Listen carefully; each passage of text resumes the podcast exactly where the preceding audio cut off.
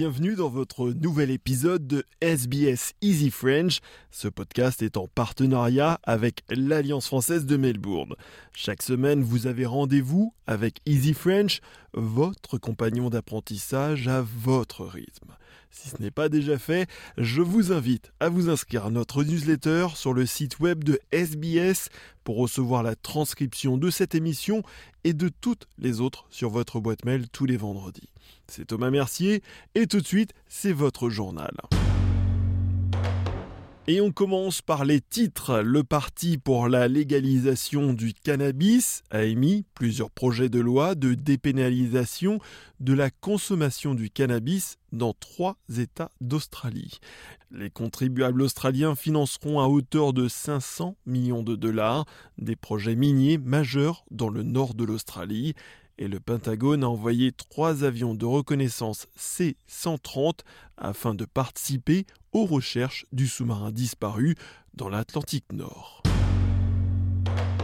Le Parti pour la légalisation du cannabis a émis plusieurs projets de loi de dépénalisation de la consommation du cannabis dans trois États d'Australie. Ce projet de loi permettrait aux adultes de posséder jusqu'à 50 grammes de cannabis et de cultiver jusqu'à 6 plantes à domicile. Brian Walker du Western Australia Legislative Council affirme que la plupart des personnes qui consomment du cannabis le font pour des raisons médicales ou de gestion du stress et que le cadre législatif actuel n'est pas adapté. Il ajoute que la coalition et les partis travaillistes devraient garder l'esprit ouvert lors de l'examen du projet de loi. We absolutely know that the major parties will not support this approach. It's not because they don't believe in cannabis, it's because they're frightened that if they're perceived to be soft on drugs, they might lose voters.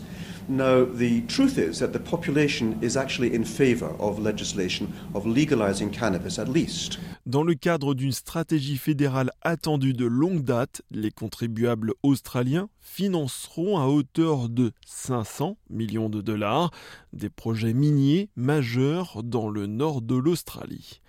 Ces projets hautement stratégiques recevront également le soutien du gouvernement pour attirer des financements et garantir que les projets nationaux de transformation et de fabrication puissent bénéficier des minéraux australiens.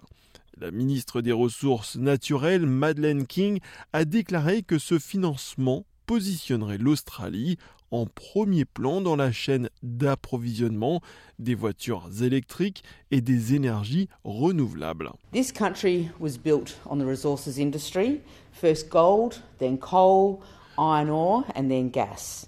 and the resources industry continues to be the backbone of the economy of this nation. I have consistently said that the road to net zero runs through Australia's resources sector. Le Pentagone a envoyé trois avions de reconnaissance C-130 afin de participer aux recherches du sous-marin disparu dans l'Atlantique Nord. Parti de la côte atlantique du Canada, le sous-marin acheminait de riches touristes vers l'épave du Titanic. Un pilote et quatre passagers étaient à bord dimanche 18 juin. Toutes les communications ont été perdues, les sauveteurs ne savent pas si le submersible flotte juste sous la surface de l'eau ou s'il est immergé au fond de l'océan. Les experts estiment que le submersible, s'il reste intact, dispose désormais d'une réserve d'oxygène de moins de 40 heures. La porte-parole adjointe du Pentagone, Sabrina Singh, a déclaré que le département américain de la défense a déployé plusieurs avions et du personnel pour renforcer les équipes de recherche. As of yesterday, there were two C 130s that conducted search and rescue flights and conducted a search flight over the area. By later today, an Air National Guard C 130 will also join the search and conduct a search flight over the area.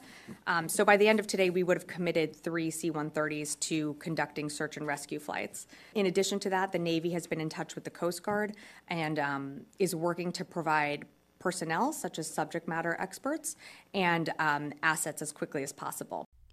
Le Comité international d'organisation des Jeux olympiques a déclaré qu'il coopérait pleinement à une enquête sur les allégations de fraude liées à l'attribution de contrats pour les Jeux d'été. Le siège du comité d'organisation de Paris 2024 a été perquisitionné par la police dans le cadre de l'enquête sur des allégations de détournement de fonds publics et de favoritisme. Le porte-parole du CEO Mark Adams a déclaré que l'organisme souhaitait des réponses dès que possible. Ongoing, no comments to be made at this stage, but again, reassurance provided uh, by Paris that the only attitude that, that uh, one has to have in such circumstances, which is uh, full collaboration and transparency, was ensured by Paris 2024. Merci d'avoir suivi votre journal en français. Si vous aimez ce podcast, n'hésitez pas à faire un like. Nous nous retrouvons la semaine prochaine pour un nouvel épisode de SBS Easy French.